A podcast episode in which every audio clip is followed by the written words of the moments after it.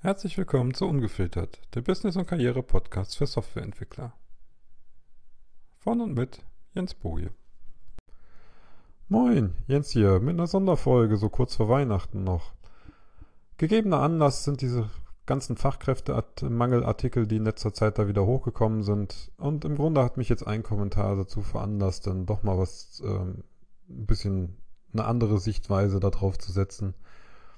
Ich zitiere jetzt einfach mal diesen kleinen Mini-Kommentar, der lautet: Bullshit, wäre der Fachkräftemangel so hoch, dann würden die Gehälter explodieren.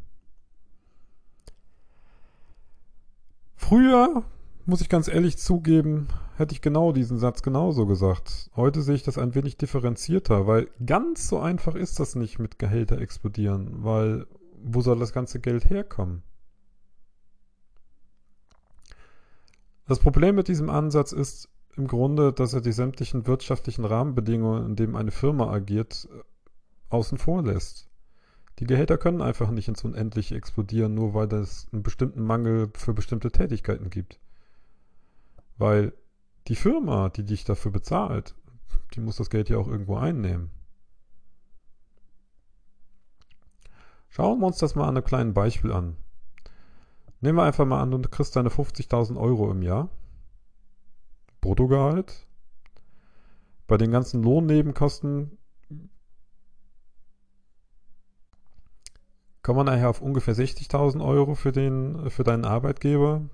Letzten Schätzungen lagen irgendwas mit 22 Prozent. Rechnen wir 20 Prozent, ist viel einfacher. In denen sind aber nur diese ganzen Versicherungen drin enthalten. Was wir jetzt erstmal ausklammern an der Stelle, da kommen wir später nochmal zu, sind so diese ganzen Kosten wie Arbeitsmaterial, Räumlichkeiten, Abrechnungen und, und, und, und, und, und, und, was da noch so anfällt. Das einfachste Modell und auch eins der weit verbreitesten ist, wie dein Arbeitgeber im Endeffekt Geld mit dir macht, ist, dass er dich für Projektarbeit weiterverkauft verdeutlicht auch dann das, das Problem eigentlich an sehr, sehr schöner Art und Weise und ist das einfachste Rechenmodell mit dabei. Also, wenn dein Arbeitgeber dich einfach stundenweise weiterverkauft, ist das, was er für dich kriegt, jede verkaufte Stunde. Jetzt weiß ich es aus meinen früheren Consulting-Zeiten noch, dass die Bonuszahlungen irgendwann so zwischen 1400 und 1500 Stunden, die die erreichen musst im Jahr, fakturierter Stunden wohlgemerkt, also Stunden, wo, du, wo die Firma Geld für dich kriegt, ähm, ungefähr liegt. Rechnen wir jetzt einfachshalber mal mit den, mit den 1500 Stunden. Und um das Beispiel jetzt auch ganz einfach zu machen, nehmen wir einfach mal an, dass deine Firma für dich ungefähr einen Stundensatz von 100 Euro kriegt. Der ist auch nicht so weit daneben, was die Realität draußen ist. Es gibt Schwankungen je nach Tätigkeit und Spezialität der Firma. Ähm, wenn du selber als Freelancer unterwegs bist, weißt du, wie schwierig es sein kann, überhaupt auf die 100 zu kommen. So. Gehen wir jetzt einfach mal von diesen 100 Euro aus. Das sind die A 1500 Stunden, bin ich bei 150.000 Euro im Jahr, die dein Arbeitgeber jetzt, sagen wir mal so, für dich da einnimmt. Von diesen 50.000 gehen jetzt allein die 60.000, die deine Lohnkosten sind, deine reinen Lohnkosten, gehen davon erstmal weg. Bleiben 90.000 übrig. Auf den ersten Blick, vor allem wenn man an diesen Zahlen nicht gewöhnt ist, klingt das nach einer Menge Asche. Nüchtern betrachtet ist es das nicht unbedingt, weil jetzt kommen die ganzen anderen Kosten, die dein Arbeitgeber hat und mit denen er kalkulieren muss. Das sind, dein, das sind die Urlaube von den Mitarbeitern, Fehlzeiten durch Krankheiten durch die Mitarbeiter, projektfreie Zeit.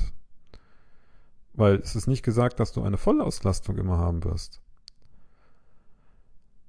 Du hast Räumlichkeiten, du hast Arbeitsmaterial, du hast andere Personalkosten. Die Sekretärin muss von irgendwas bezahlt werden, die Buchhaltung muss von irgendwas bezahlt werden, die Rechnungsstellung muss bezahlt werden. Marketing und Sales machen sich auch nicht von alleine und du wirst im Laufe deiner Tätigkeit auch wesentlich im Laufe deiner Arbeit Tätigkeiten haben, die, wie heißt das so schön, not billable sind. Sprich, die dem Kunden nicht in Rechnung gestellt werden können.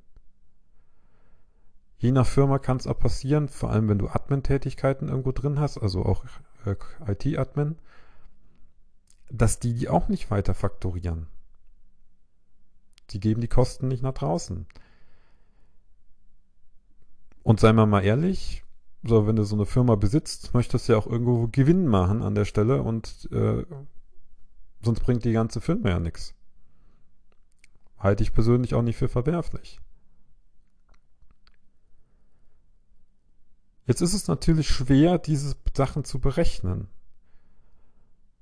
So erfahrungsgemäß und wenn ich mich auch mit anderen ähm, Selbstständigen, die andere Arbeitnehmer haben, unterhalte, dann bin ich da recht schnell bei einem Teil, dass du doch so 80, 90 Prozent von diesen 90.000 noch einstampfen kannst. Weil der größte Batzen oder die größte Gefahr, das größte Risiko eigentlich damit drin, was du damit abdecken musst, sind Krankheitsausfälle von deinen Arbeitnehmern. Und da kann es dir tatsächlich passieren, dass du ins Klo greifst und ein halbes, dreiviertel Jahr krank ist. Das musst du von irgendwas bezahlen können.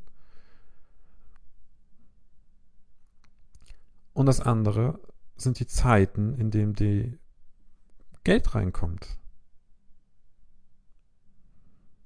Klar, wenn man sich über sowas noch nie Gedanken gemacht hat, dann wäre jetzt nach diesem Rechenbeispiel die 90.000 Euro tatsächlich eine Riesensumme. Und man käme auf die Idee, ach, da kann der mir ja locker noch 30 oder 40.000 mehr zahlen im Jahr. Denke ich nicht. Das wird schon ganz schön eng. Und das war jetzt ein positiv gerechnetes Beispiel. Die Sache sieht zum Beispiel ganz anders aus, wenn du plötzlich auf einmal nur 1000 Stunden im, im, äh, im Jahr Geld einbringst.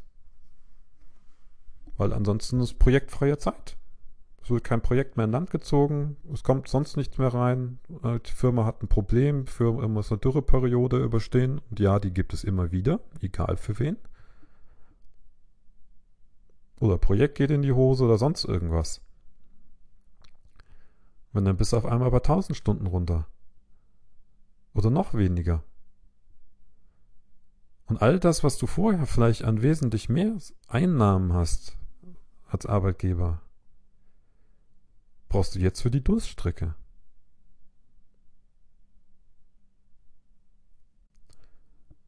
Und hier kommt noch ein weiterer Faktor rein, den viele in diesem Zusammenhang immer vergessen. Wir reden hier nicht ständig nur von der Deutschen Bank oder Daimler, Bosch oder wie sie alle heißen. Es gibt genug Mittelständler und auch Kleinbetriebe, die können irgendwann nicht mehr zahlen. Die haben die Gelder gar nicht. Ich meine, wenn man es nüchtern betrachtet, dann kann denen der Bank das Geld aus dem, aus dem Nichts zaubern und sie haben dann immer noch genug. Das kann aber, können die Kleinen aber nicht.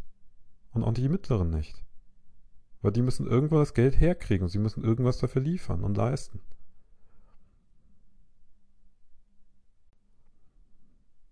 Also das Ganze jetzt pauschal als Bullshit abzutun, halte ich mittlerweile ehrlich gesagt für den falschen Weg und auch für den falschen Ansatz.